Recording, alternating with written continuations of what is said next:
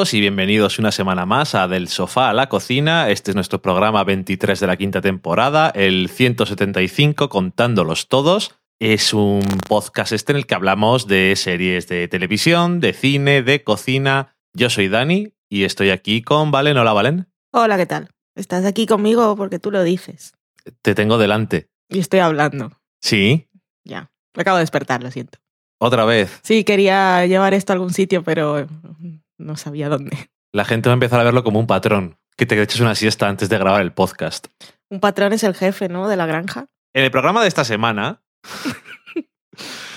eh, en la semana en serie, hablaremos de una nueva, iba a decir comedia, una nueva serie, una nueva comedia, bueno, para Channel 4. No empieces a definirla ahora. que se llama Flowers. También hablaremos del regreso de VIP a HBO hablaremos de The Good Wife o por lo menos hasta el penúltimo episodio, supongo que con spoilers, no muy largo. No, no muy largo. Antes de que veamos el último episodio, porque, porque es una cosa curiosa pensar qué va a pasar o cómo nos va gustando la cosa y después ver qué es lo que opinamos después de haber visto el último episodio. ¿O no? Yo creo que es interesante. Me gusta decir o no siempre. Y, que estar abierto a las posibilidades. También te gusta decir y tú más. Y tú más. Anda que tú. En la cata de pelis hablaremos de Deadpool, la película de Marvel. En la cocina os daré una recetilla muy fácil y después en la sobremesa veremos a ver qué nos habéis comentado durante esta semana. Así que sin más dilación nos vamos a la semana en serie.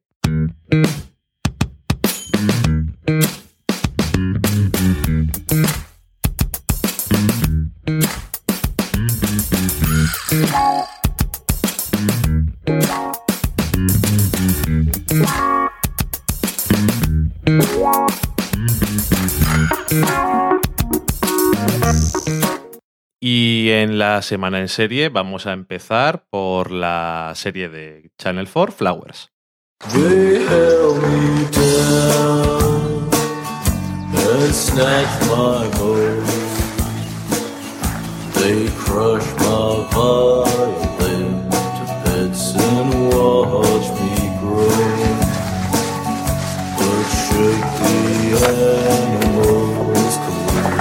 Sing no los hacemos nosotros, vienen en la banda sonora original.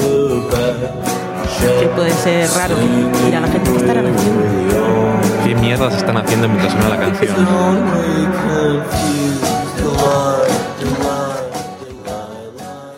Flowers. Power. Esa era otra serie, ya hablamos de ella y no era muy buena. ¿Era una serie? Ah, Powers. Sí. ¿No te acuerdas? No. Ok, vale. Eh, Flowers, eh, comedia de Channel 4, que ya acabó el 29 de abril de 2016, para los que vengan del futuro. Nosotros hemos visto eh, los dos primeros episodios, ha tenido seis. Los emitieron todos en una semana. Sí, es uno de esos, eh, una de esas cosas que hacen de vez en cuando en el Reino Unido que a la gente que sigue series pues le vuelve loca. No sabes si van a poner todos uno cada día, uno cada semana, eh, un par de ellos por semana. Esta vez empezaron el lunes con dos episodios y después el resto de la semana pues terminaron la temporada. Es una comedia creada por eh, Will Sharp, que hizo también la comedia Black Pond, que es una película, una comedia que ganó el BAFTA o un BAFTA en 2011. Está protagonizada por Olivia Colman, que os puede sonar de Broadchurch, o últimamente la hemos visto en The Night Manager, eh, Julian Barat, Sofía Di Martino, Daniel Rigby, en fin. ¿De qué va? Hmm. Es una serie sobre una familia, la familia Flowers, que son todos bastante peculiares. Hmm. Los dos hijos que viven con los padres, que tendrán veintitantos años. Eh, viven en. Todo esto transcurre en el Reino Unido un poco rural o campo. Sí. El padre de la familia es un escritor de unas famosas novelas para jóvenes. Para niños. Niños. No sé si es John Adult o niños. Sí, así con rimas y como si las escribiera Tim Burton. Creepy. como si fuera Dr. Seuss, pero en británico. Y además, durante los episodios aparecen también esas rimas, pero metidas dentro del contexto de la serie, que es bastante más siniestro y creepy. Es una comedia, decías. Es una comedia, lo que pasa que es una comedia así de un poco humor negro y un poco incómodo y extraño y todo protagonizado por personajes que tienen muchos problemas, ya sea los padres que su relación claramente no está en el mejor momento, la madre que es Olivia Colman que lo hace bastante bien y no se parece mucho a lo que hemos visto últimamente hacer, es como exageradamente entusiasta y tiene muchas ganas de que las cosas mejoren, pero no se encuentra con lo mejor del mundo. El padre que claramente está en una depresión, la abuela también está por allí. Eh, los hijos que son uno que es un inventor wannabe, que hace, mm, bueno, tiene invenciones un poco absurdas, y la hija es un poco emo música extraña, un poco recluida, y, y nada, pues empieza con la celebración del aniversario de los padres y la gente a la que invitan, que no son amigos, básicamente es la gente que está por ahí cerca. Y mm, es que es un poco, un poco así. A, a mí no me ha gustado mucho, pero no porque me haya parecido mala, sino porque no, no me ha terminado de entrar el tono y el estilo que tiene. Simplemente. Yo creo que si empiezas a ver 10 minutos o así y te está gustando, es bastante curiosa. De hecho, hay algunas cosas que están bastante graciosas y bastante ingeniosas. Por ejemplo, el manservant este asiático que tienen por allí, que Es hace... el mansero, es el ilustrador de los libros. Sí, pero hace todo lo que le mandan, cocinar y lo que haga falta. Es el creador de la serie. Ah, Tiene 29 añitos. fíjate. Es su primera serie. Ya había hecho una peli. Ok. Pues es bastante, bastante gracioso. En general. Es el. O sea, todo es cómico de una forma más o menos retorcida, pero él es como más el, el más alivio cómico puro y, de verdad. El único un poco rayo de luz casi, si lo puedes llamar así, en la serie, que es bastante. Tiene un halo bastante deprimente. Y, y no es. No sé, no me, no me disgusta, pero esa sensación deprimente, incómoda y ese tipo de humor en este contexto no me ha terminado de cuajar. Son solo seis episodios, si te medio convence, a lo mejor dices, ah, pues bueno, allá que voy y me veo todos. De total, no, no es mucho tiempo el que vas a invertir, son episodios de 20 minutos. Y decían en donde tú habías visto por ahí, en The Guardian o en algún lado, que había que ver los dos primeros episodios para que vieras un poco mejor de qué iba la serie. Eh, la verdad es que supongo que sí.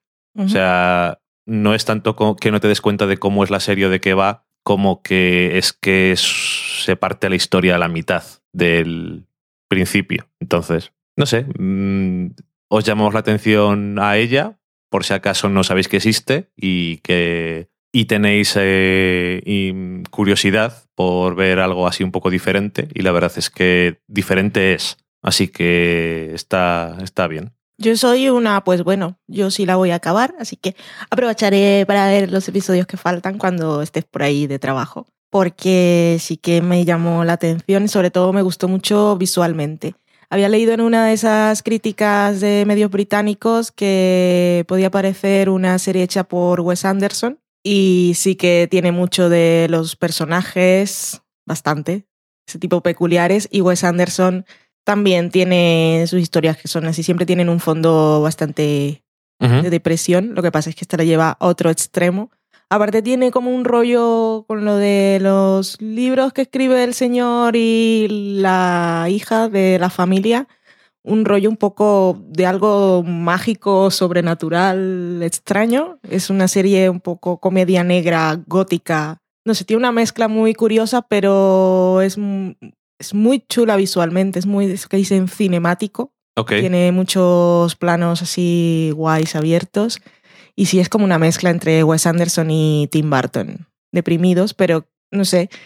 Quiero saber qué es lo que me quiere contar más allá de todo eso, que dices que empieza con el aniversario, pero en realidad empieza con el padre intentando suicidarse. Sí, bueno. Y luego el regalo que le da Olivia Colman a su marido es una de las cosas más tristes que he visto en la vida. Le regala un libro que es- se titula Cómo ser happy. ¿Cómo ser happy? Bueno, en fin, Cómo ser feliz, que tiene así portada de autoayuda, pero de libro que ha sacado un supermercado. Y regala CD. Sí, y eh, bueno, no sé. Aparte, los dos hijos están enamorados de la misma vecina. No sé. Quiero ver, quiero ver más allá, más de los vecinos y, y cómo soluciona sus cosas esta pareja. Me interesa. Pues eh, te estaba preguntando esta mañana que si había alguna cosa por ahí que podíamos ver mientras tanto y como tampoco después de verlo, como no solemos hablar, tampoco me dijiste si te haya gustado o no, pero podemos terminar de ver si quedan cuatro episodios. Pues si no te gusta, no. Pero no me disgusta.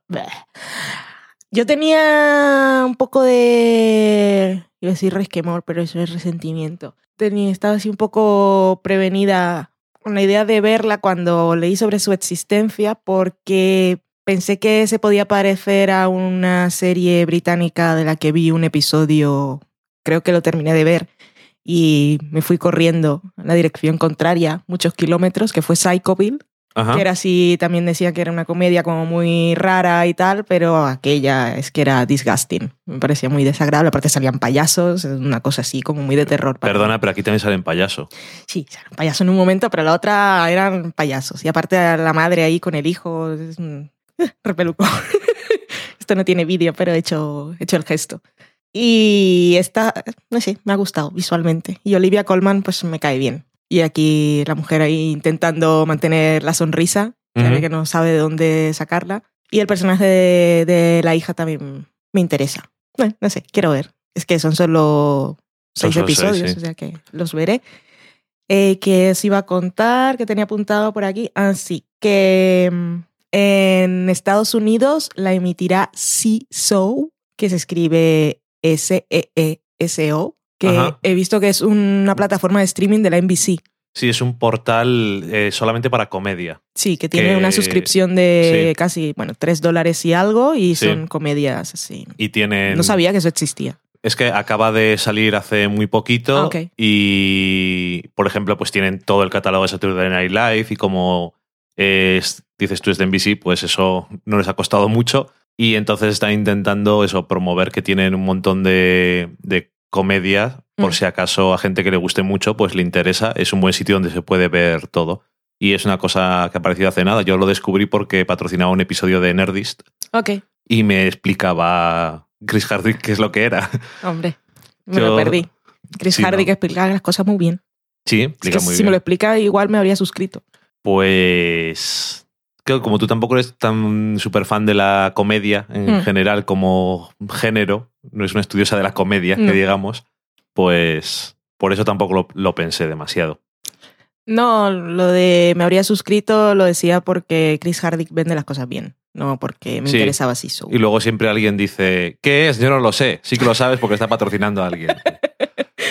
en fin, pues nada, que ahí queda la recomendación de esta serie que es diferente, desde luego, y se nota que viene del Reino Unido, yo creo, porque se suelen arriesgar bastante, hacen tantas series Hmm. al año, todas las cadenas, que siempre hacen cosas muy diferentes y siempre está bien. De una comedia nueva nos vamos a ir a una que vuelve a su quinta temporada, aunque con una novedad importante y es que ha cambiado de showrunner, de Hmm. responsable, y es VIP.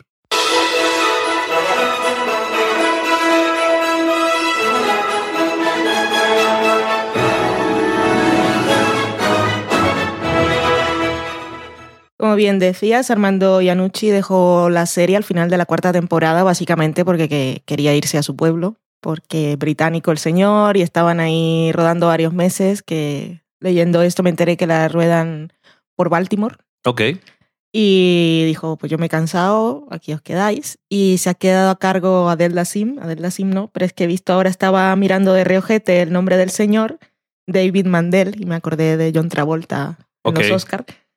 Y dice que este señor era, entre sus créditos tiene ser productor ejecutivo en Curb Your Enthusiasm y también era guionista en, Sanf- en Seinfeld.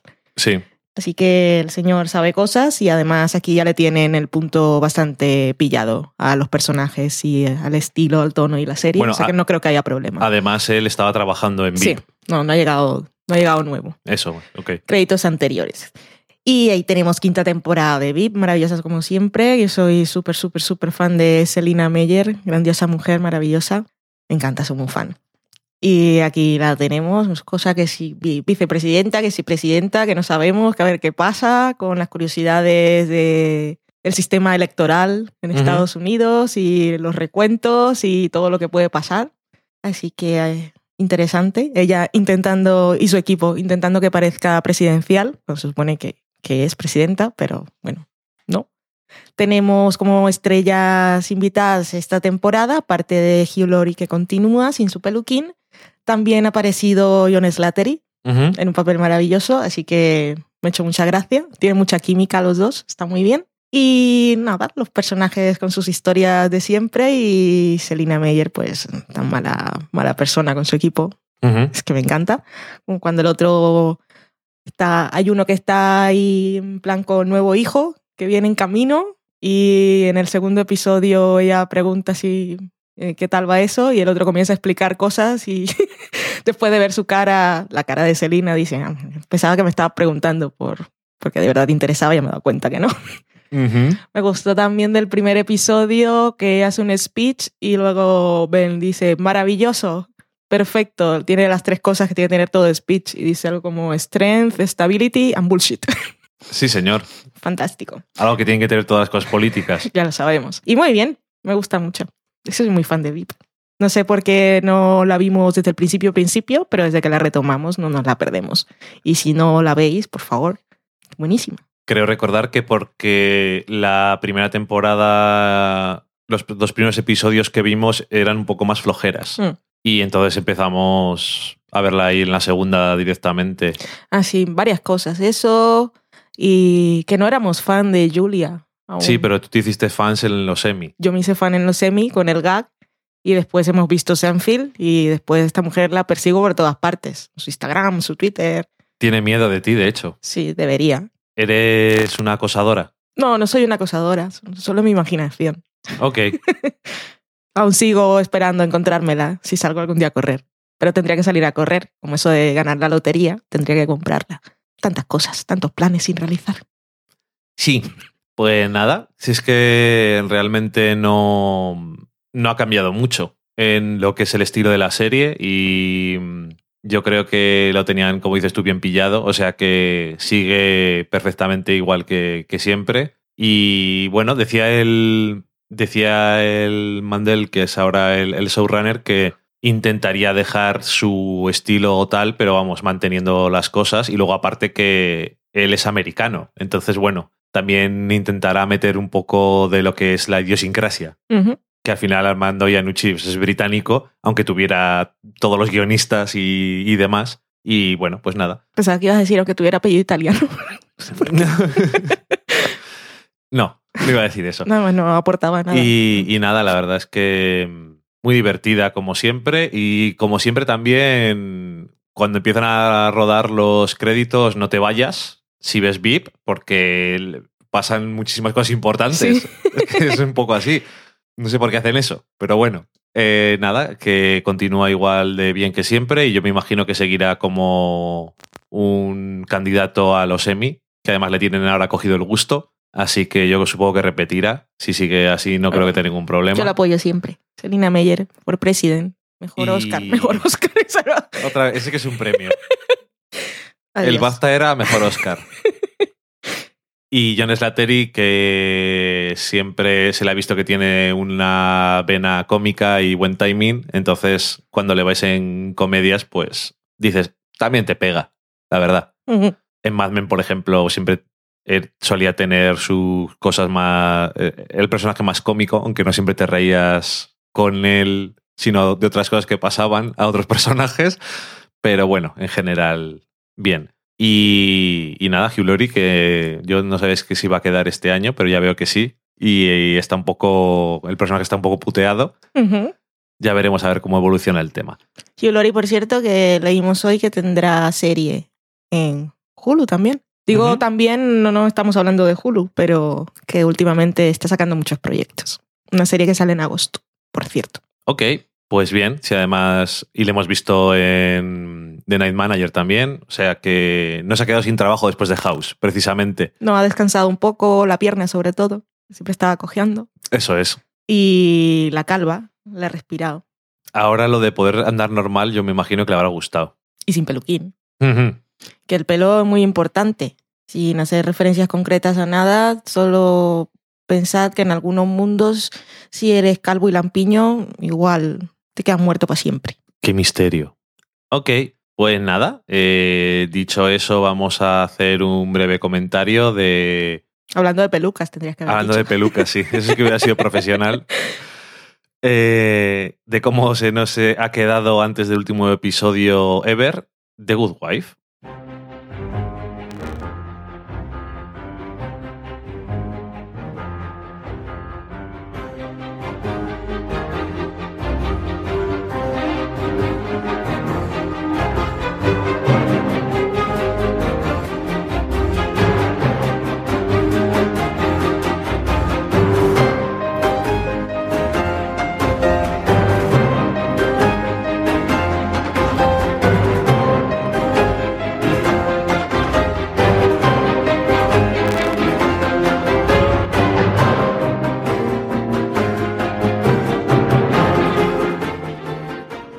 Good Wife, que emitió el pasado domingo. Estamos en Un día de la semana. mayo de 2016.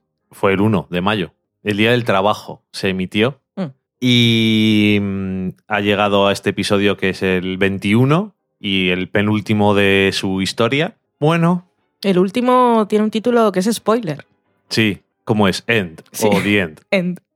Sí, sí. Que esta temporada son de una palabra. Yo los títulos, ya sabes, de The Good Wife les, de- les perdí todo el, todo el respeto cuando dejaron de seguir que la primera temporada eran de una palabra, la segunda eran de dos, la tercera eran de tres, la cuarta eran de cuatro, eran de cuatro todavía, me parece, y en la quinta ya dijeron, ay, no, que, que muy No, pero difícil". entonces hicieron 4, 3, 2, 1. Hicieron un triángulo. No estoy seguro. Sí, ha sido así. ¿Sí? Ujú. Ok. Bueno, pues nada. Eh, estamos en la última temporada que, no sé, creo que está siendo menos tal que así que la anterior temporada. O no sé. Es que... mm, La música, que luego te sale la otra. no, todavía queda. Ok. Porque mm, llevo un par de años que The Good Wife ha perdido muchas cosas en general. No hablo de personajes en concreto que se han ido ni nada. Eso no es lo que me parece que le haya hecho más daño a la serie. Aunque seguro que favores no le ha hecho el tener que hacer cosas extrañas. Teniendo en cuenta las tramas que hacían con Kalinda, pues no es una gran pérdida. Lo que es la pérdida es lo que representaba, pero después ya se les fue con todo este affair de fuera de cámara. Y yo creo que lo que más ha perdido de Good Wife, de lejos, es el. Este año, sobre todo, que además es el último, la potencia de los personajes secundarios. Porque incluso el año pasado, es que han tenido tramas los demás personajes, como Diane, como Kari, pero. Cari esta temporada, ¿no? esta temporada, Kari es totalmente lamentable y Diane. Y Dayan, No. los últimos episodios la han Ha mostrado salido, así sí. como, eh, que, te, que tengo vida cuando Alicia no me está mirando. Pero eso eh, hacía igual 20 episodios Sí. que no lo veíamos. Y antes era mucho más interesante, aportaba mucho más a la serie eh, todos esos personajes secundarios. Incluso eh, personajes nuevos que se han presentado esta temporada, como Luca, El perro. como Ah. Luca Quinn. El perro sabemos que está, estaba malito. Es la última vez que supimos algo de él. Pues he leído un artículo, le preguntaban a los King cosas sobre el final de la serie, que no contaban nada sobre el final de la serie, pero pregunta muy importante era si el perro le iba a pasar algo en el final. Dijeron que no, que era un comentario así, pero que el perro estaba bien, Me que alegro. se preocupara por el perro. De esas que no nos gusta. Eh, bueno, por ejemplo, Luca Quinn, que no tiene vida, personalmente me parece. Y Jason, que yo, francamente, que, que el actor siempre es muy charming y esas cosas. El personaje no me parece especialmente interesante, ni nada nuevo. Pero sobre todo me parece uno más en la línea de los últimos años de, vamos, tenemos que meter un interés romántico a Alicia. ¿Por qué?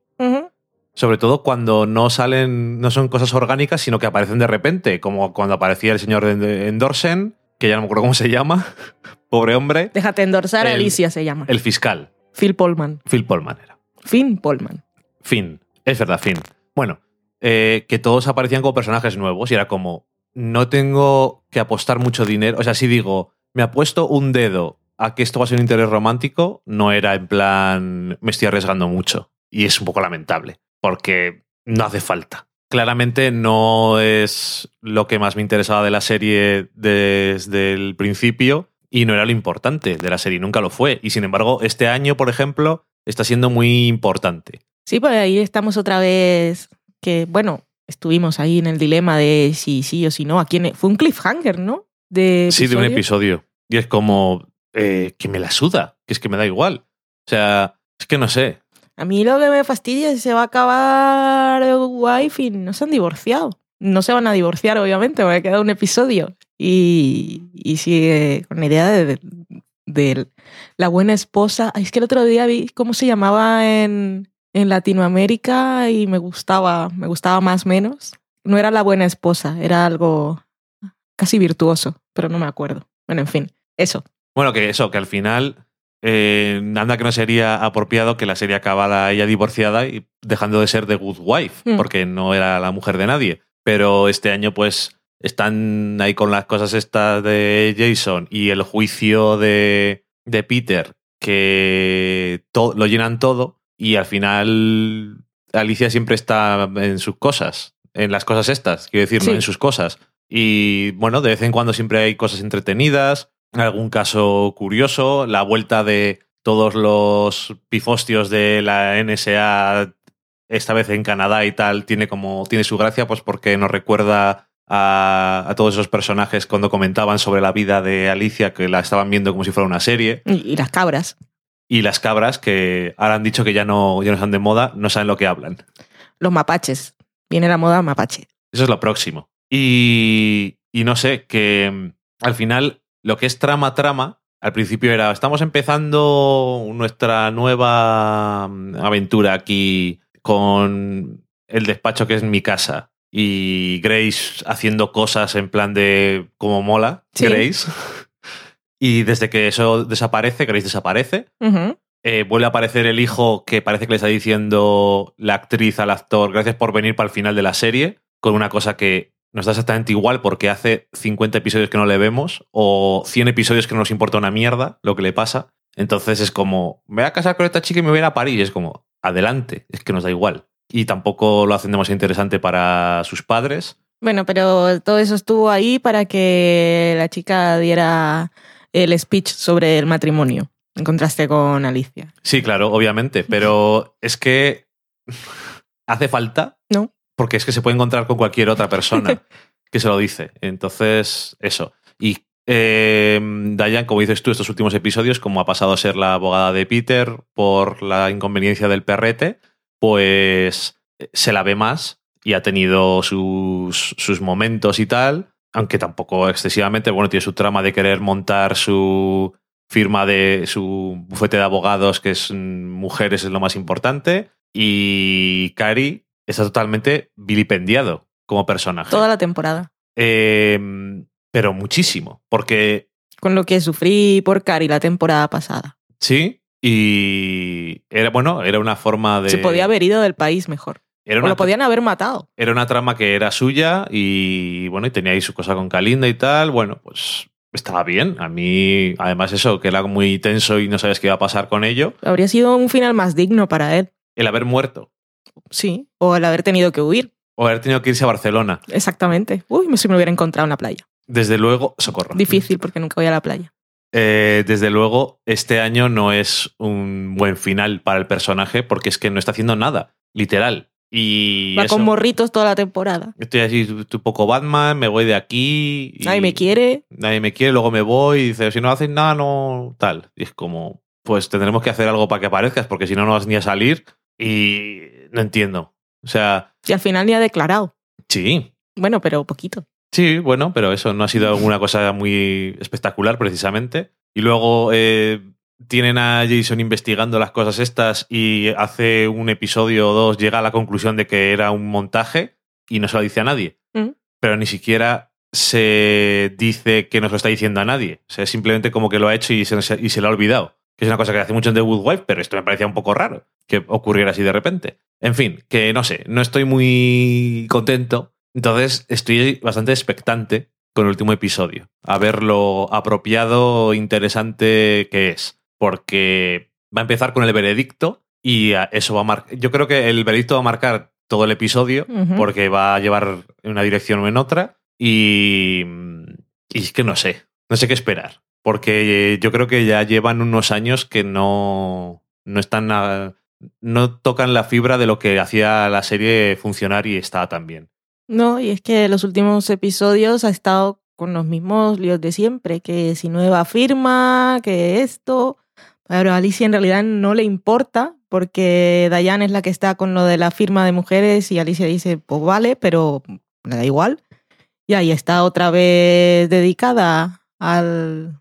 ¿Qué para qué? O sea, si Peter tiene que ir a la cárcel, que se vaya y punto. O sea, ¿qué más da? No sé, si es que, quiero decirte, incluso cuando les reabsorben en Lockhart, ¿cómo se Mm. llama? Argos, Lo que sea ahora. como se mierda se llame ahora, Lee, Mm. eh, le da igual también, es como me han puesto en un despacho y ya está. Es que me da igual. Y el personaje de Luca que lo habían introducido en plan de... eh, "Eh, esta es Kalinda nueva, incluso es étnica, no es blanca. Cuidado, estamos haciendo un reemplazo a la altura. Y no tiene sustancia la pobre mujer, tiene su carácter. Es y- buena abogada, pero Sí, es buena abogada, tiene opiniones, lo que tú quieras, pero realmente no, no tiene nada. ¿Cómo la describes? ¿Cómo es? buena abogada. Hombre, tú, otras cosas, lo que pasa es que los casos son, han sido cada vez menos apasionantes, pero menos Luca es la que los ha resuelto todos. Sí, y, pero y menos importantes también. Entonces, no sé, ha tenido Alicia su cosa con el ejército y no sé qué, que luego volvió lo de la NSA y tiene sus conflictos morales. Pero y pasa eso, todo muy rápido. Pero demasiado. Nada deja huella. No, y de- o sea, tanto es así que cuando sale lo de la NSA, todo el tema este, y se me había olvidado ya. Mm. O sea, es como no se nota el peso de las cosas realmente y no sé. Tengo esperanza de que se hayan, que eso está grabado ya obviamente, de que se hayan sentado los dos eh, muy seriamente a hacer el final y le Ah. den lo que... Lo escribieron ellos y lo dirigirá el señor King. Así que está en sus manos. Por ahí leí en la Entertainment Weekly una cosa que no es muy esperanzadora, que es la anécdota de Juliana Margulis, que cuando recibió el guion del último episodio se lo enviaron los King con una botella de vino y ella lo leyó una vez y dijo, pues no sé, no estoy muy segura. Se lo leyó una segunda y dijo, no, sigo sin abrir la botella de vino aún, pues no, no sé si no sé si abrirla para celebrar o Para olvidar, que no, no sé si he entendido si tengo que sentirme bien o no con todo esto. Se lo leyó una tercera vez y se lo dio a leer a su señor marido, muy apuesto por cierto, no tiene nada que ver con esto, y le dijo, marido, ¿tú, ¿tú qué piensas de esto? Y el marido dijo, "Mm, no sé, me parece bien. Y entonces se lo leyó una cuarta y dijo, bueno, vale, voy a abrir la botella de vino. Sí, que se va a poner mala, ¿no? O sea, es que, es que no sé, no sé. Y esto puede ser un poco spoiler, así que si queréis no lo escuchéis y pasad ya directamente a la cata de pelis. Eh, quiero decir, estamos hablando de spoilers, pero spoilers del Es- último episodio que aún no se ha emitido y no habéis visto. Spoiler del último episodio que no se ha emitido y todo esto haciendo referencia a ese artículo que está en la Entertainment Weekly, o sea que igual lo habéis leído, pero que si no queréis saber nada de esto ni de nosotros que estamos aquí un poco apáticos con cómo ha ido evolucionando la serie, pasad a la cata de pelis. Sigo aquí hablando y os sigo dando unos segundos por si no tenéis el, el aparato reproductor a mano. Que conste que yo no lo quería saber, pero tú me lo dijiste igualmente. Soy así a veces. Es que, bueno, en fin. Que lo que decía en Entertainment Weekly es que los señores King habían planeado un final muy circular. Así que lo que vamos a tener eh, como última escena, supongo, del episodio, o escena principal de este final, es un momento espejo de cómo empezó la serie, que es con Alicia y Peter ante micrófonos y flashes. Este año se han esforzado por traer al personaje de Peter otra vez al centro de la acción y darle más importancia que el año pasado, por ejemplo, o otros años que tienen sus tramas y lo que quieras, pero realmente no tal. Y empezando por la carrera política, que fue, ok, un poco así. No, la verdad es que no valió para nada, una vez más, porque se presentó y fracasó. Y ahora están con lo del juicio. Y es como, no, no, es que va, lo que refuerza lo que dices tú, ¿no? Que va a ser lo mismo. En plan, o bien una rueda de prensa diciendo me voy a la cárcel, pero yo no fui, o se acabó el juicio y me han encontrado inocente o lo que sea. Mm. Encontrado inocente, me cago en la leche. Bueno, en fin. Y eh, Robin, ¿qué ha pasado con Robin? Nunca lo supimos, ¿no? No, desapareció un día. Por el ascensor ese que era... El ascensor de mierda montacargas. El dijo, un día montacargas. fue ahí, se quedó atrapada o algo y... Igual se mudaron y se quedó en el montacargas y nadie se ha enterado. En fin, Pobrecita. no sé. Es que... mm, Están las cosas un poco por ahí. Yo leí un tuit así random de uno de los críticos que sigo de Estados Unidos, que me pareció bastante acertado, que decía que los personajes de Luca y Jason eran como una amalgama para reemplazar a Kalinda. Porque estaba Luca, que vendría a ser la amiga, y estaba Jason, que era así con el pasado oscuro y todo reservado, que nunca Y hablaba. el investigador también. Sí. Fíjate, han tenido que hacer a dos personajes para hacer eh, a Kalinda y aún así, de alguna forma, no vale entre los dos como ella cuando valía de verdad. Y Blake Calamar, qué gran nombre para un investigador y persona. Investigador y persona. Buen investigador y mejor persona. En fin, no sé. Mira que me acuerdo de, ese, de su nombre y apellido. ¿A que no te acuerdas cómo se llamaba el marido de Kalinda? Mm, Se llamaba Nick y tenía un apellido como de cuatro o cinco sílabas, así un poco italiano. ok. Lo odio. Mm, Bueno, todos lo odiamos. Pero todos lo odiamos porque además es una, tra- Y- una trama de mierda. Y una trama de esas de le salió muy mal y quedó ahí el hilo perdido. Le mataría, Mm. suponemos, no se sabe. En fin. Ah, no sé. eh, mm, las esperanzas no están ahí a tope. No hay hype. No, no hay hype. Es triste con lo, con lo que tú has sido de Good Wife. Y es que lleva un par de años dando tumbos la serie y, en fin, no sé. Tuvo unos años en los que se acordó de no olvidarse de las cosas que pasaban porque en algunos de los años mejores seguían teniendo esas tramas que haces con los hijos y tal que no iban a ninguna parte y parece que se acordó de hacer las tramas sobre lo que eran, pero luego al final también se le olvidaban sus propias tramas a la mitad y se quedaban en nada. Es que todo el lío de cuando Alicia se presenta y el fraude electoral al que se dice que se la ha condenado y todo eso, nadie habla de ello. No. Es que en las otras Eso- temporadas. Eso, sería una cosa que se sacaría en el juicio, aunque fuera la prensa o el fiscal intentando decir aquí está su mujer y tal, pero sí, eh, se presentó y se retiró después porque habían fracasado, habían falsificado todas las cosas y tal. Pero no la están juzgando a ella. Pero no importa. Protesto, invenciones. Pero se trata de eso, que la gente cuando están juzgando a alguien juzgan a todo el mundo pues por joder, no significa que le estén juzgando a ella. Ya, pero este juicio siempre ha sido un poco así. Que estaban ahí con el gran jurador y, y la ahí escuchando en el baño. Bueno, nos vamos a la cata de pelis. Sí, que es un poco triste estar aquí Sí, hablando porque- así de The Good Wife, con lo que nos gustaba. Sí. A ver, a ver qué hace. Y a ver, yo voy a comprar una botella de vino. Por si sí o por si no. Y porque parece una buena cosa para hacer viendo The Good Wife en honor a Alicia. Eso sí, no voy a ver el episodio cuatro veces. No, Como ella ha leído el guion. Voy a ver, igual pensaré sobre él varias veces. ya veremos. Y ya comentaremos. A ver qué. A ver, bueno, a la cata de pelis.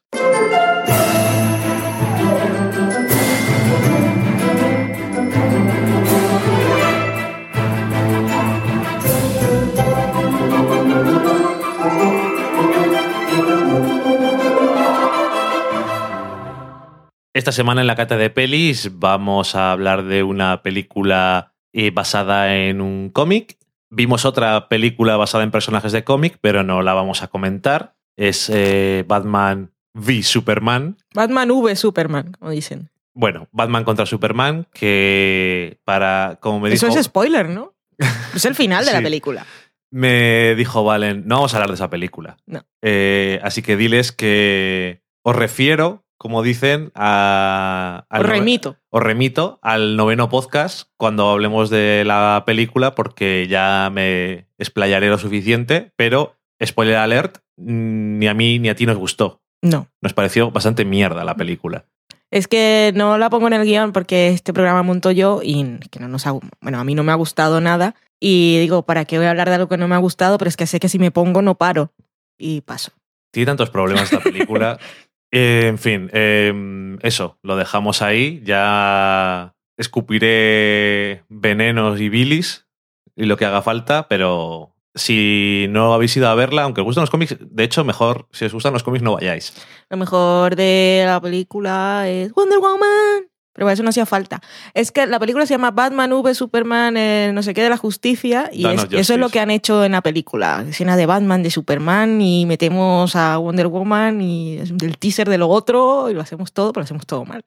Exactamente, ese es un buen resumen. Y además el monstruo rocoso gigante, ¿por qué lleva pantaloncitos? Lleva, lleva sus genitales de piedra tapados. ¿Tiene genitales? No lo sé. Entonces, ¿por qué lo tapas? Tenía pantalones. Tenía unas telitas. Bueno, eh, eso está hecho con tecnología de ordenador tecnología Monger. de hace cinco años o diez, o sea que tampoco es muy impresionante. Vamos a una película que realmente no intenta hacer más que una cosa y ahora os contamos si la hace bien o no. Es Deadpool.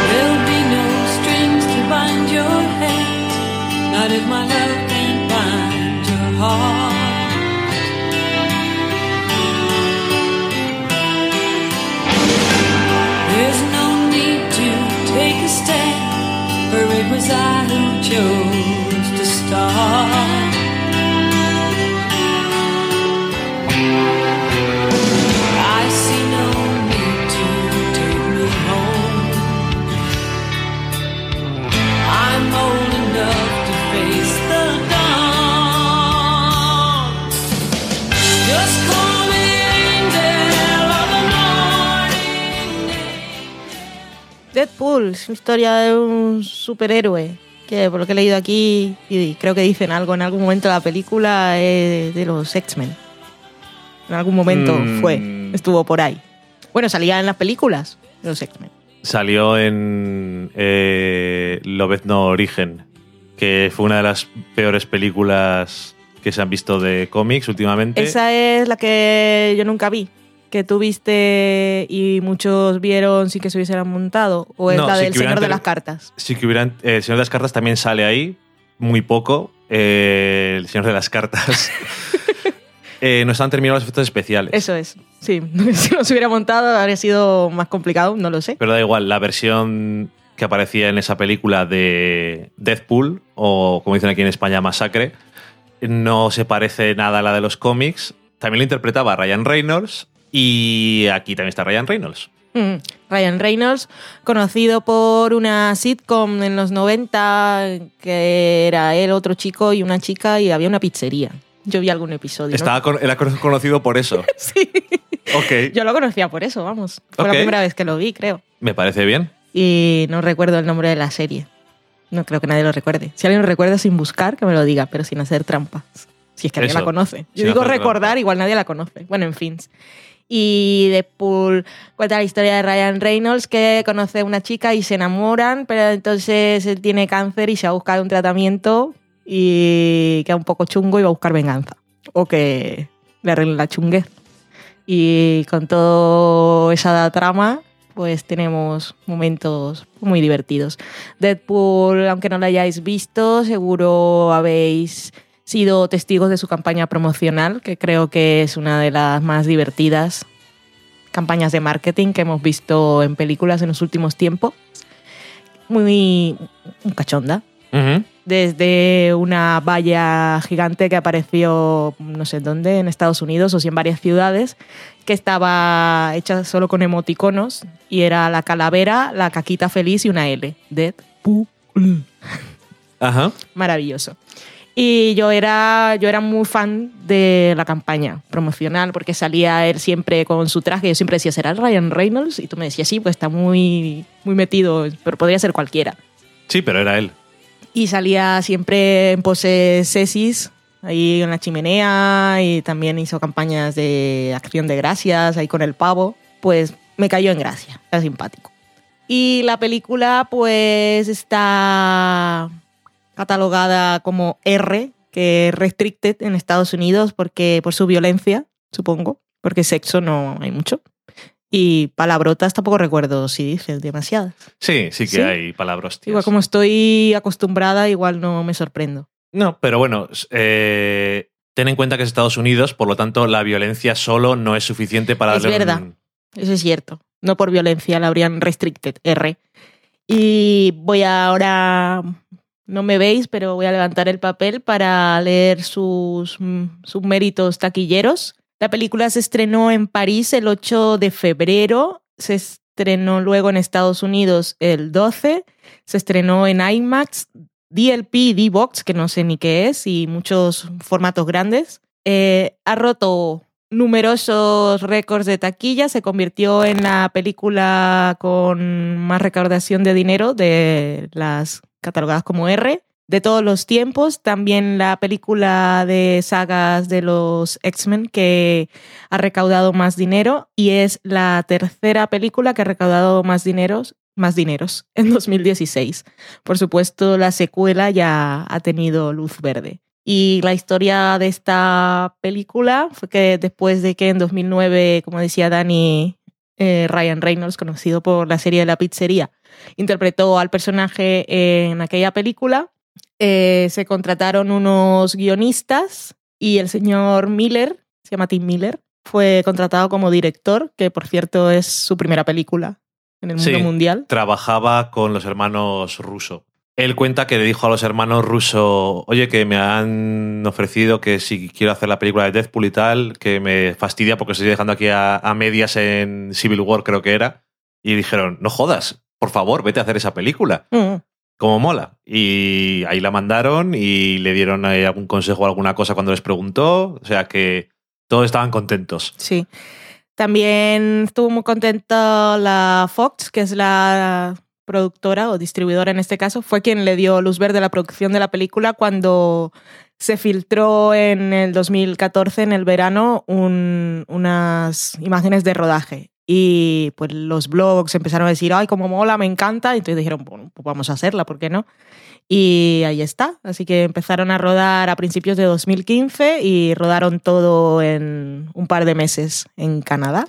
Y un año, bueno, menos de un año después ya estaba la película. Y eso, es una película pues muy entretenida, muy de bromas, muy mm, referencial. Supongo que eso viene del personaje en los cómics, de Ajá. hablar, hablar a cámara en este caso, de, de romper el papel Sí. y la, la pantalla de la tele, la cuarta pared que llaman. Y con muchas referencias a cultura pop, con muchas referencias también, mucha autorreferencia también al mundo de cómics e incluso creo de la producción de la peli, me viene ahora. y ¿no? a Ryan Reynolds. y a Ryan Reynolds. Y sale por ahí también Morena Baccarin y puse más nombres aquí, pero yo no conozco a nadie más. Y pues eso, es lo que es. Es una peli para pasarlo bien y, y lo pasa bien. Me gustó más, por ejemplo, El hombre hormiga al final. Ok. Es un poco menos chorra. Sí, Eh, Deadpool, que al final ha salido porque Ryan Reynolds es un pesado. es un pesado. Dijo, esto hay que hacerlo y como dices tú, en 2014 sale- se filtró, se filtró, comillas, comillas, Sí, filtró Ryan Reynolds. Ryan Reynolds, que fue, creo que fue el que pagó para hacer eso. Pagó para filtrar. No, pagó para rodar eh, esa prueba Ok, para que la gente viera cómo iba a ser la película vale. que ellos querían hacer. No la mierda de Un, un teaser de toda la vida. un teaser, pero de una película que no existía. Era un teaser de una, idea. Vale.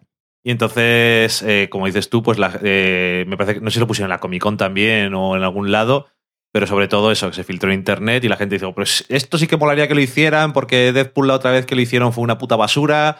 Y entonces Ryan Reynolds dijo, esta es la mía. Y entonces fueron ahí a donde la Fox y dijeron, oye, tal, no les dieron tanto dinero como a otras películas y de ahí también parte del éxito que no se han gastado tanto dinero. Vale.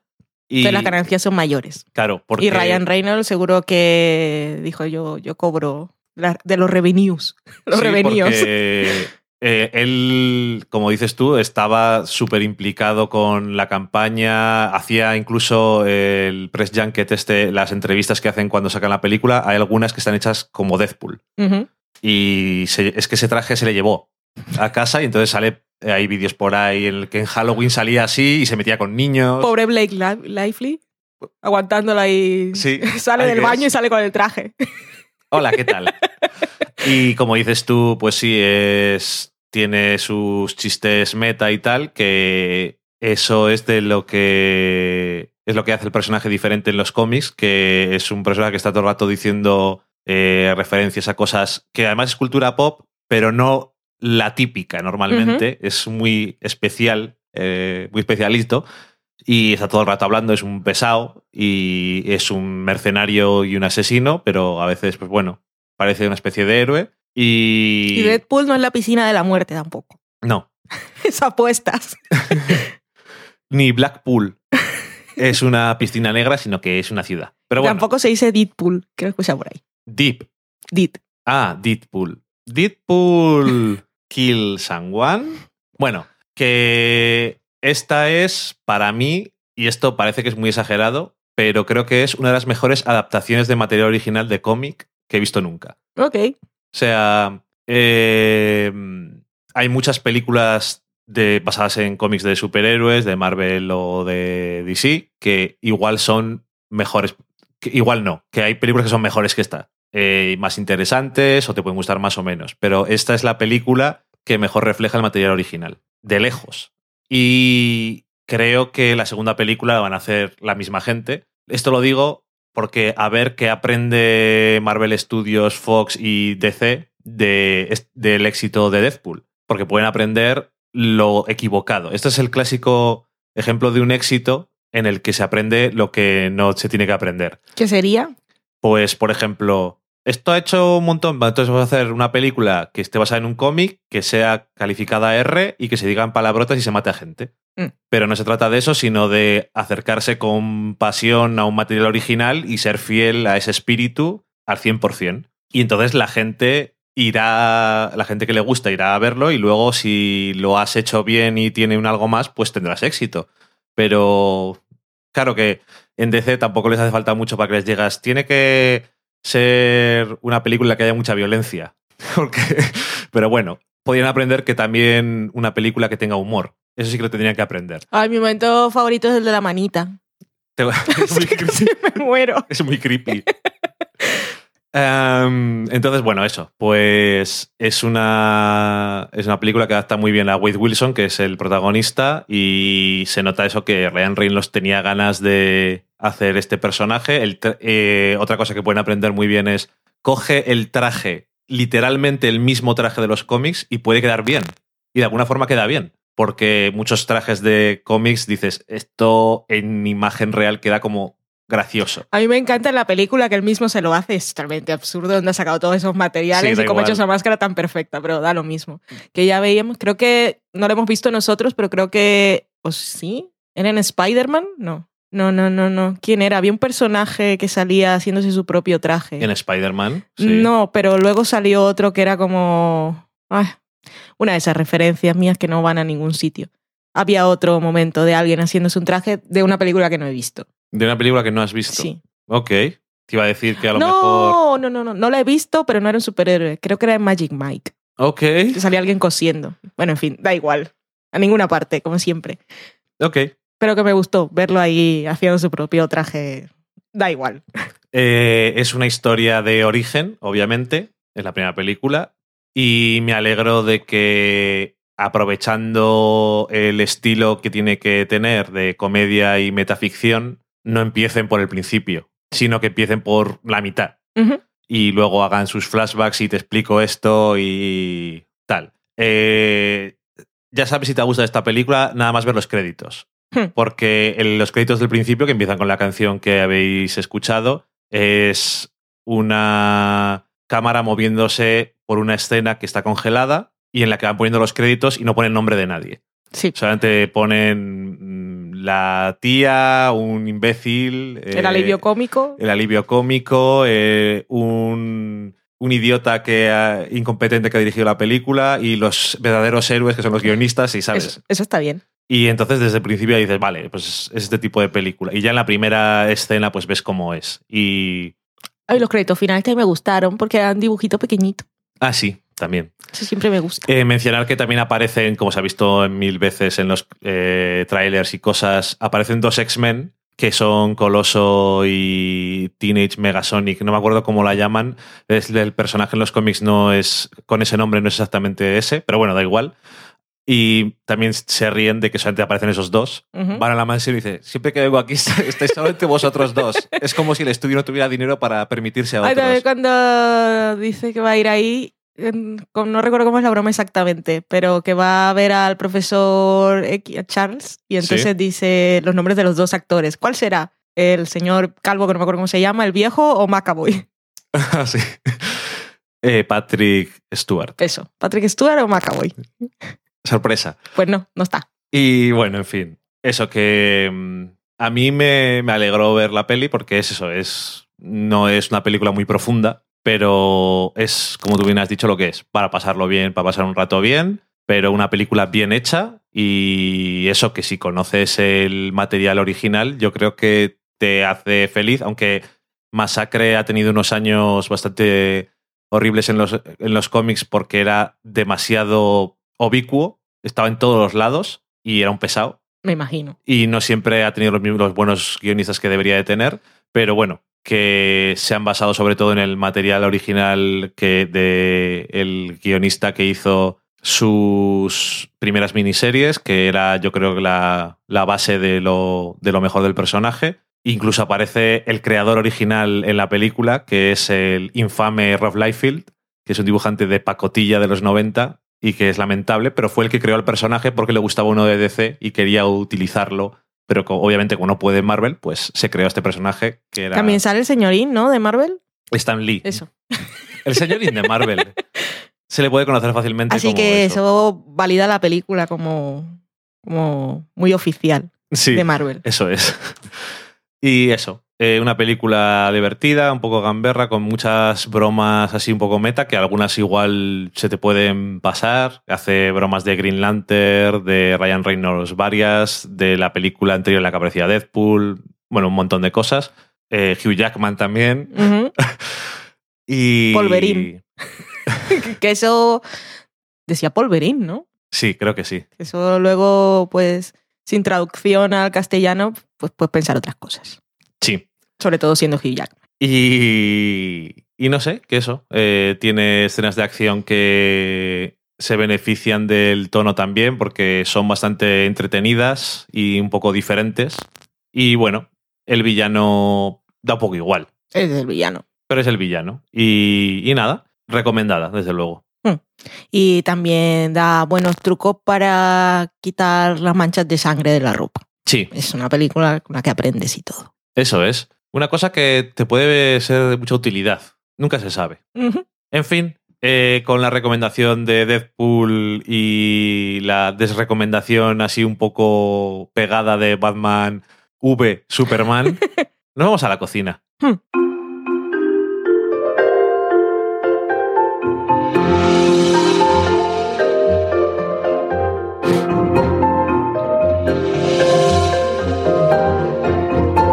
Como os decía al principio, esta semana en la cocina tenemos una receta muy sencilla que me llamó la atención cuando la vi. Es eh, de la cuenta de Instagram Taste Made, que hace cosas muy curiosas y como es en Instagram, pues pone, los hace en vídeos de estos que es mm, súper cortes y vas haciendo el proceso y ves el resultado final y suele ser bastante convincente la pinta que tienen las cosas y te apetece y además muchas veces son recetas muy que parecen muy fáciles y esta es una receta muy sencilla pero que seguro que alguien dice ah la voy a probar por curiosidad es concretamente la receta eran Dragon Ball. bolas Bolas de ener- energía. bolas de energía Las bolas de Dragon Ball son bolas de dragón. ¿Y cuáles son las bolas de energía? No lo sé, ¿a qué te refieres? Pensaba que las bolas de, de dragón eran. Dragon Ball se llama así porque salen Dragon Balls. ¿Qué son Dragon Balls? Las bolas, cuando conseguías las 7, convocabas a un dragón y le pedías un deseo. Ah, no eran bolas de energía que lanzabas para matar a tu enemigo. No, no eran esas, no. Siempre me la imaginé así, sin verla. Y has estado muy contenta. Y voy y a ahora igual.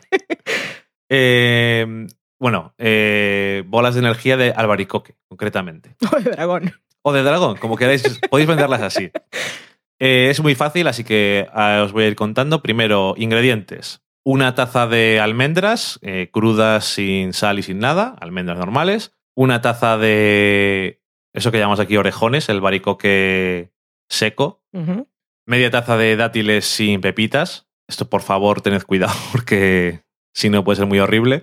Eh, un cuarto de taza de coco rallado y sin azúcar ni nada. Media cucharada de ralladura de cáscara de limón y media cucharada de canela en polvo. Me imagino que si no tenéis esas dos frutas así secas, podéis sustituirlo por otras, uvas pasas, ciruelas pasas, ese tipo de cosas.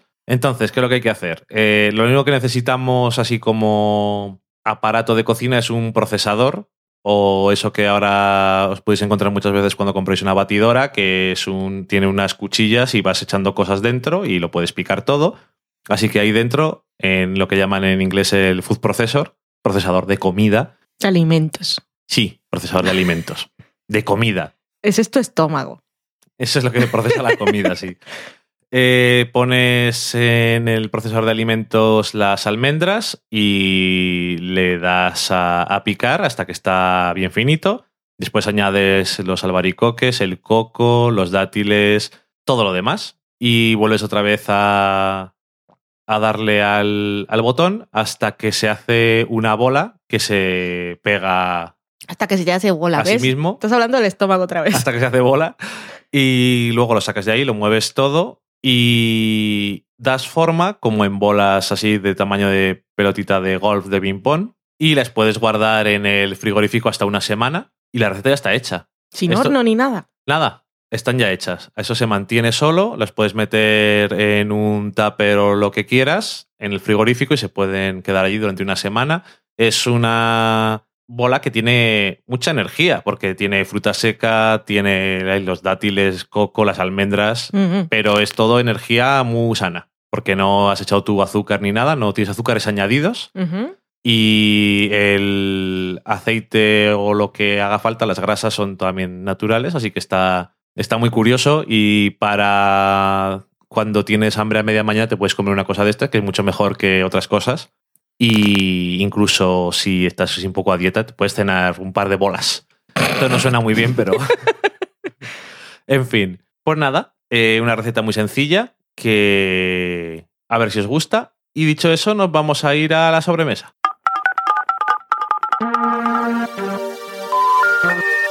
We're sorry, the number you have dialed is not in service at this time.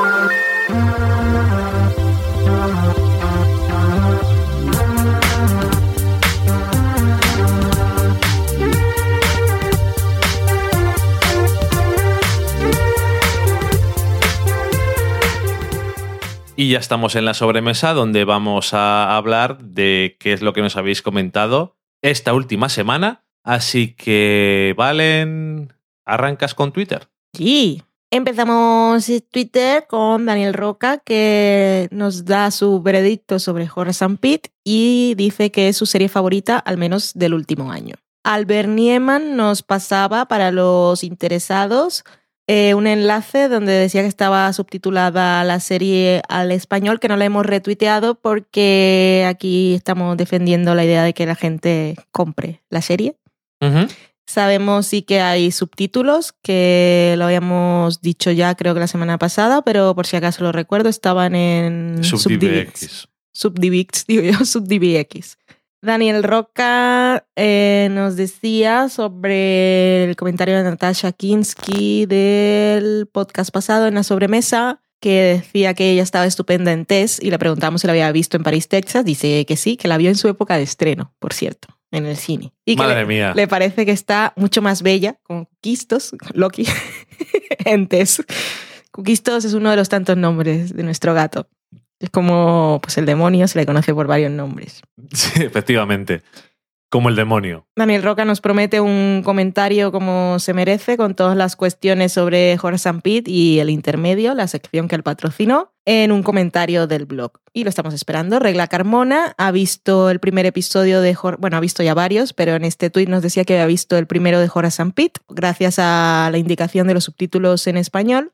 Y dice que es una interesante propuesta y que no soporta a Uncle Pete, que le parece un personaje odioso. Dice que a ver cómo sigue la evolución del resto de personajes, que la hermana, que es Iri Falco, le parece muy interesante lo que propone y Buscemi le parece soberbio. También nos dice Regla Carmona que se ponía con The Americans, que le parece maravillosa y que cada vez que sale Pastor Tim tiene en su cabeza Freak City diciendo, Freak City para quien no lo sepa, Friki Pueblo es Dani. ¿Y qué es lo que tiene en la cabeza Regla Carmona? Pastor Tim. Socorro. Fernando Arriaga nos decía que iba preparado para que no le gustara el primer episodio de, de 100 y que lo enganchó ya desde el piloto. O sea que maravilloso, perfecto Pues y estupendo. no hay que convencer a nadie. No. Eh, Daniel Roca nos ha enviado una foto de una nueva receta de, que ha preparado del libro del sofá a la cocina, que fue en este caso la Noodle Soup, que era de Battlestar Galactica, ¿no?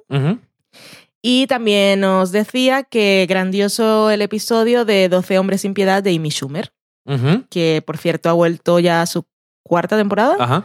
Hemos visto los dos episodios que se han emitido Sí.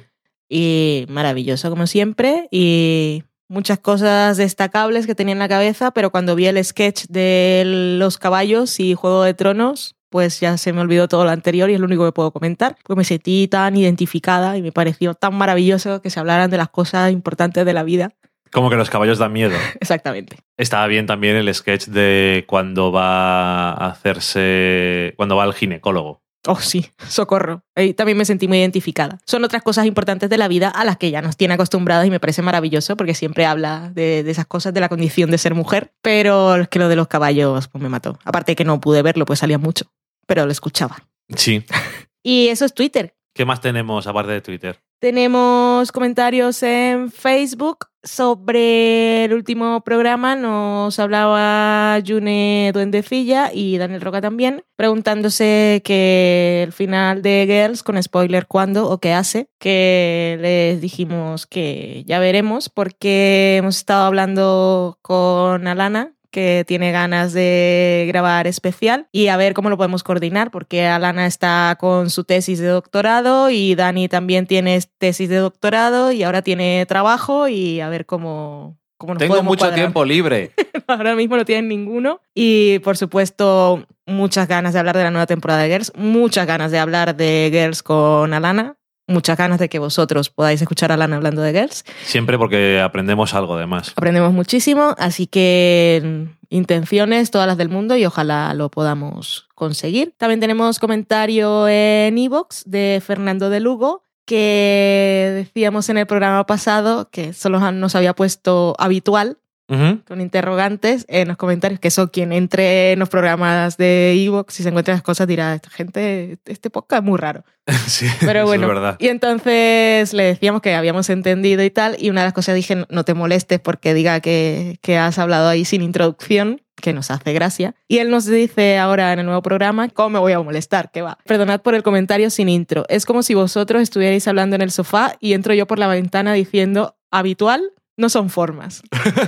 y le dijimos, pues tendría su gracia si eso ocurriera. Y entonces nos responde, tenemos comentarios, conversación en Evox. No sé si ahora llegan notificaciones o si Fernando de Lugo es buena persona y ha entrado a ver si le habíamos respondido. En cualquier caso, tuvimos respuesta y nos dice, desde luego tendría gracia que pasara, sería muy sitcom de los 90. Y Sí. me acordé, por ejemplo, del señor que cantaba Los Buenos Días en Friends.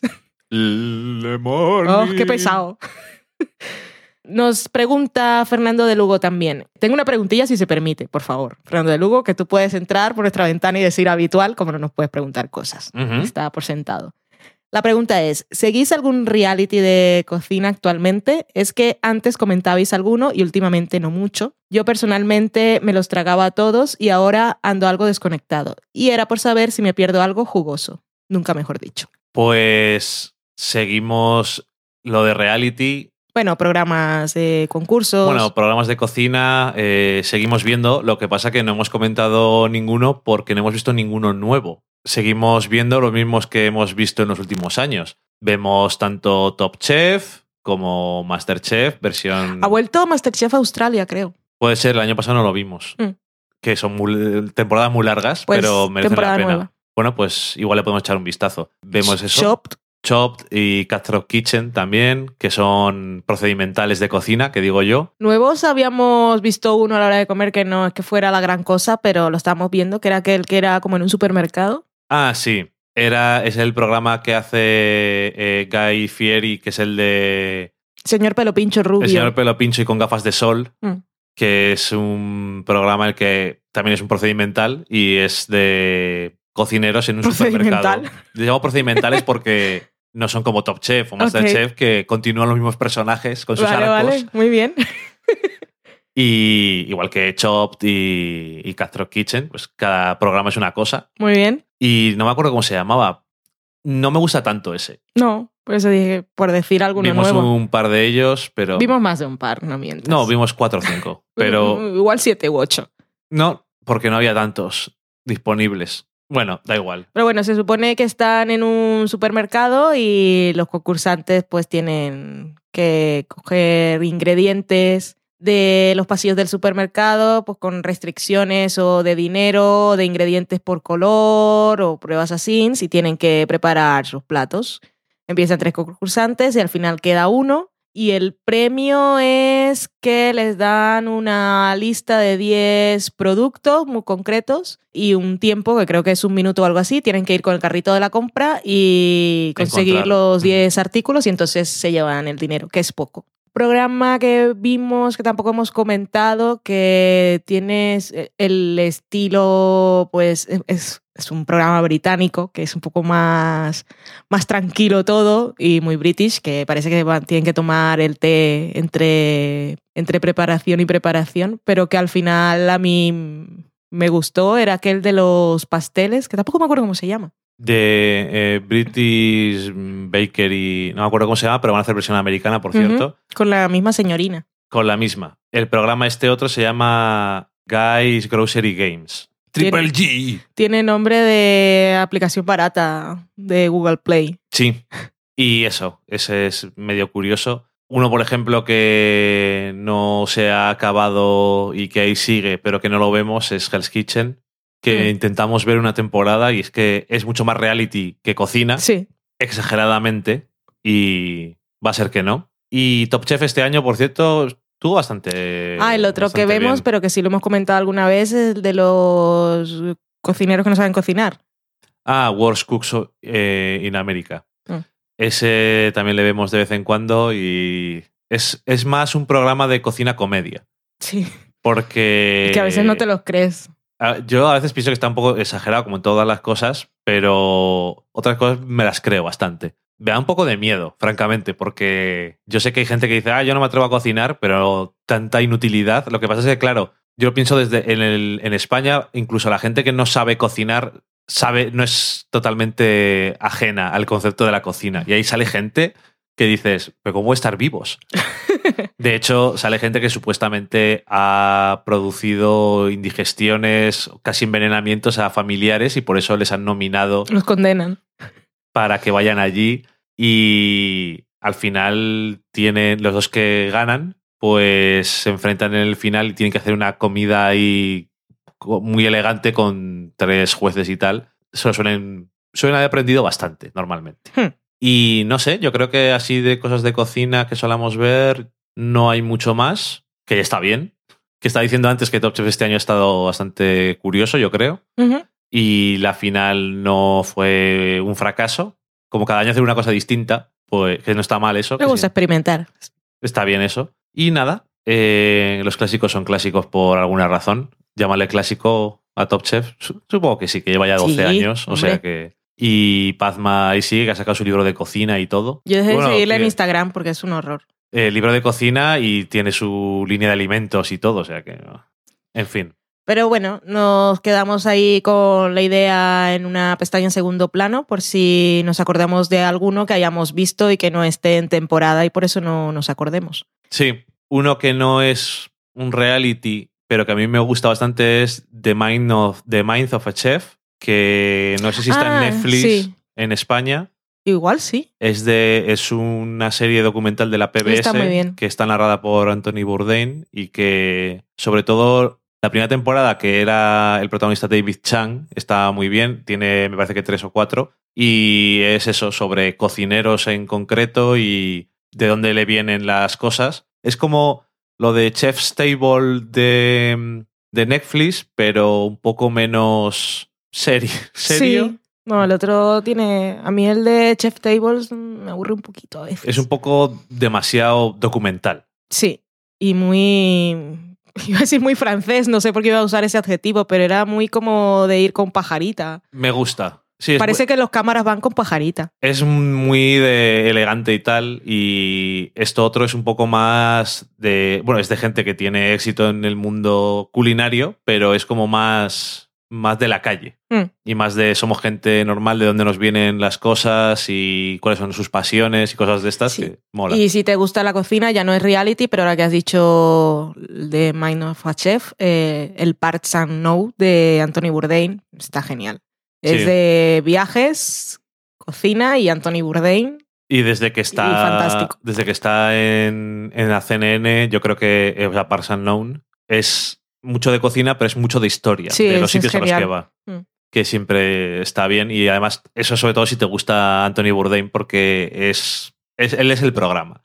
Porque es el que narra, es el que, es el que está en cámara y tiene su forma personal de hacer las cosas. Entonces, si te gusta ese estilo, te tiene que gustar. Así que de todo lo que hemos dicho, la recomendación es esa, que no es lo que nos has preguntado. Bueno, le hemos dicho muchas cosas. Hemos dicho de todo. Ya, pero eso es lo que yo recomiendo. Muy bien, pues dicho eso, yo creo que ya hemos terminado. Hmm.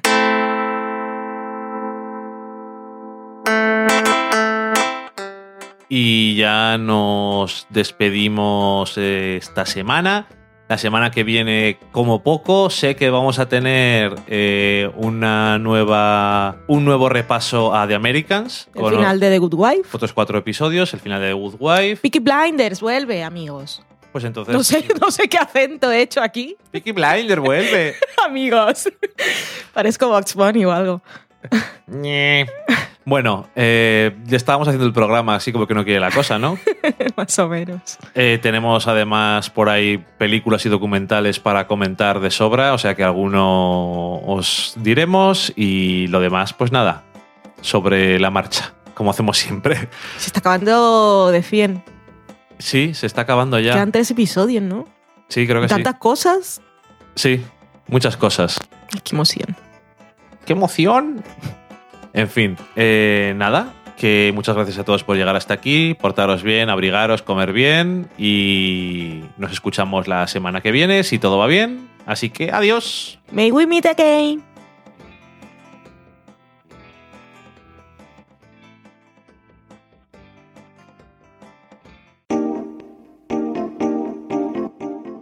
Acabáis de saborear un programa del podcast Del sofá a la cocina. Para prepararlo hemos usado los siguientes ingredientes. Un Dani, una Valen y una licencia Creative Commons, reconocimiento no comercial compartir igual.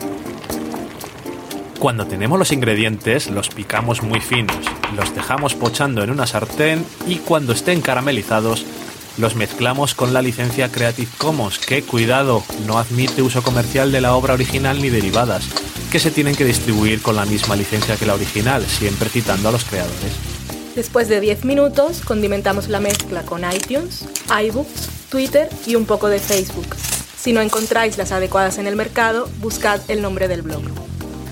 A continuación, introducimos en el horno y, después de 30 minutos, lo servimos aderezado con música distribuida con licencia Creative Commons a través de Jamendo. Al final del post correspondiente vienen especificadas concretamente. Si tenéis alguna duda con respecto a la receta o a cualquier otra cosa, podéis preguntarnos a través del correo electrónico del sofá a la cocina @gmail.com. Buen apetito.